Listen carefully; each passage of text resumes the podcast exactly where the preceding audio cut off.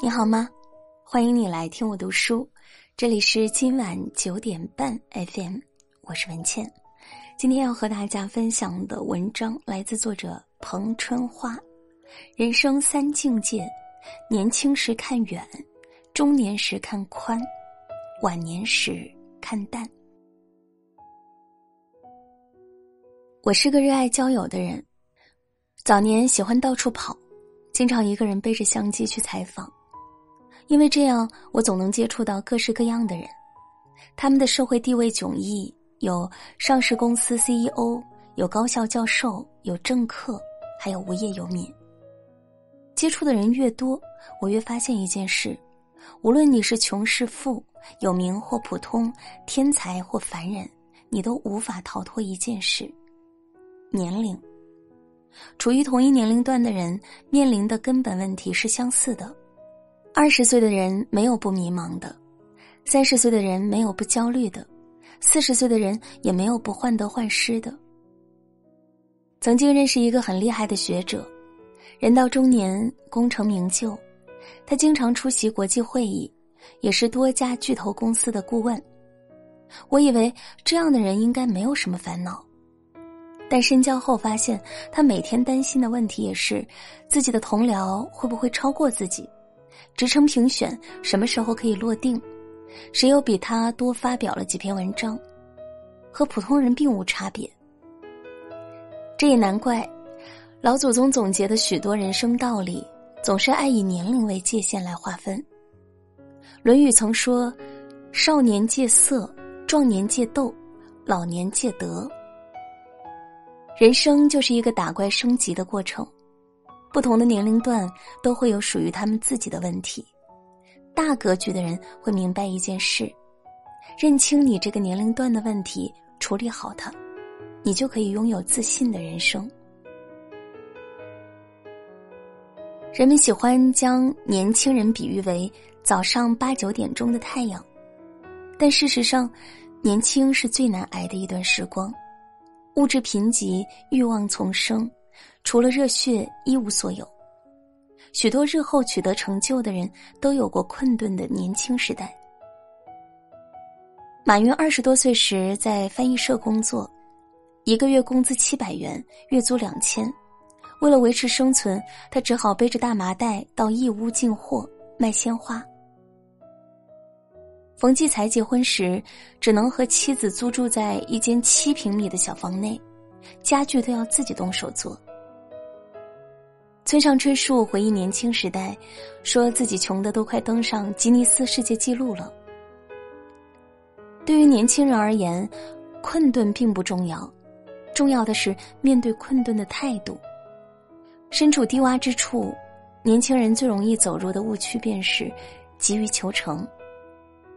我有两个表哥，年龄相仿，经历也类似，都是农村出身，高考失利，但最终。他们却走上了越来越不同的路。表哥小杨，高考失利后去了江苏一家电子厂打工，做过流水线的人都知道，这份工作十分磨人，经常上夜班，一月只能休息一次，最累时连轴转十八个小时。就是这样一份工作，小杨表哥坚持了三年，他从一线工人干到业务线组长。勤奋靠谱的态度得到了认可。后来领导跳槽创业，第一个想到的就是拉小杨表哥出来一起干。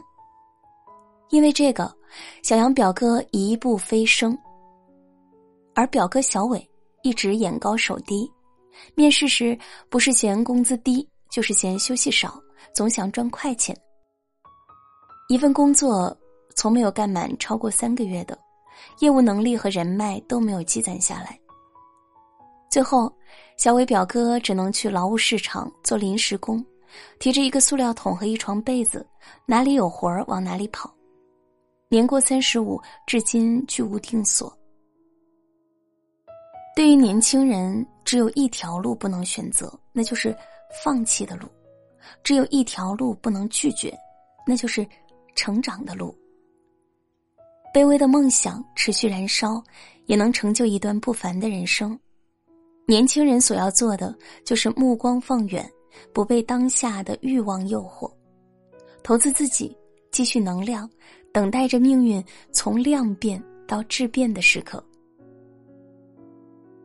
梁羽生说：“中年心事浓如酒，少女情怀总是诗。”如果说年轻时身上的担子就只有自己，那中年时就是驮着一家老小。每天一睁开眼，想的问题都是工资能拿多少，父母身体是不是健康，孩子学习成绩怎么办？曾看到过一个真实的故事，一个企业的员工因为公积金调整，月收入一下子少了两千元。得知这个消息，一个大男人竟然崩溃到痛哭。为了买房，裤子穿破洞了才会买。出差连一瓶水都舍不得买，微信里面的钱不超过五百元。从买房到现在，他一共哭过三次，一次为孩子，一次为老婆，一次为这两千元。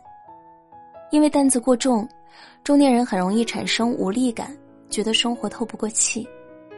所以，中年人最需要做的事情是着手减负，心态放宽。在职场上摆脱比较。幸福重在心灵的感知，而不是靠攀比得来的。你的房子又大又宽敞，我的小房间也可以温馨漂亮。人过中年，减少攀比，才能在复杂膨胀的世界里找到专属于自己的光环和美好。在交友上摆脱纠缠，中年人吃过的盐，可以说比年轻人吃过的米都多。就像有一定茶龄的人，纵身茶海茫茫，喝过的茶味不下百杯，孰为心头好，孰为白首宴，都有一套口感的答案。喜欢的滋味儿最终留在了生活里，无缘的滋味儿也祝他早日遇见知己。茶各有香，不喜无妨，则善有而从，远恶交而戒，在教育上摆脱控制。孩子终究有自己的路要走，但求尽到教养义务就可以，不要太计较孩子一时一刻的成绩，太苛求他们是否将来会出人头地。路一步步走，远方是属于孩子自己的天地，非淡泊无以明志，非宁静无以致远。如果说年轻时是在证明正立，中年时就是修心修己。中年时要做的就是精简人生，不被当下的杂事纷扰，自在穿林走叶，笑看起伏盈亏。《论语为政》中有曰：“吾十五而有志于学，三十而立，四十而不惑，五十而知天命，六十而耳顺，七十而从心所欲，不逾矩。”人生过半，荣辱皆有经历。起伏都有参与，随着年龄的增长，人生之路也应该越走越宽。年轻时争得你死我活的东西，现在只会淡然一笑；中年时费尽心机计较的东西，如今看来早已无关紧要。此时心头只重两样事：一个好觉，一个好家。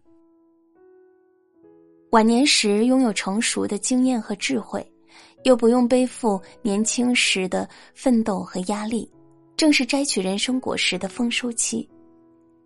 此时的生活，应是自在又安详，子女孝顺，儿孙满堂，最是享受一杯清茶，一份清福的好时光。人过半百，凡事看淡，老去的是年龄，不老的是心境。经验证明，随着年龄的增长，越有智慧的人，他的智慧不仅不会减弱，反而还会增加。所以，现在也正是学习的好时机，沉浸在一项爱好里，纷纷扰扰都别扰了难得的宁静，享受乐趣带来的好心情。我曾经见过最美好的退休生活，是来自中国台湾的一个俱乐部。俱乐部有几个退休后的朋友自发举办，取名“下半生”。人生有如春夏秋冬，他们希望自己中年过后的生活能像夏花一般灿烂。他们在台南找了一处地方，建了一个养老公寓，每个月一起看电影，时不时就组织一起旅行，一个小院，二三好友。中年时，人们背负了太多羁绊，中年过后，俗世的苦乐都将变得十分遥远。此时，学会淡处，将人生的更多时间留给自己。生命的这三个阶段。代表了人生的三场历练，提升的是眼界，升华的是境界。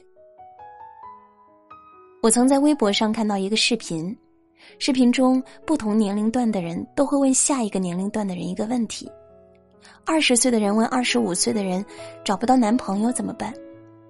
二十五岁的人问三十岁的人想买房没钱怎么办？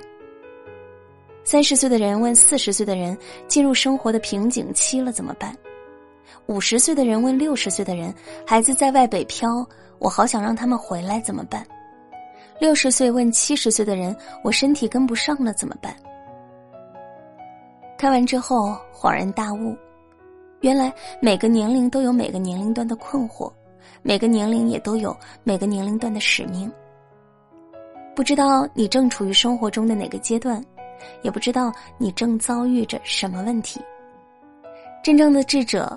知道用不同的心态对待不同的阶段，年轻时警惕目光短浅，中年时学会自我减负，晚年时懂得回归内心。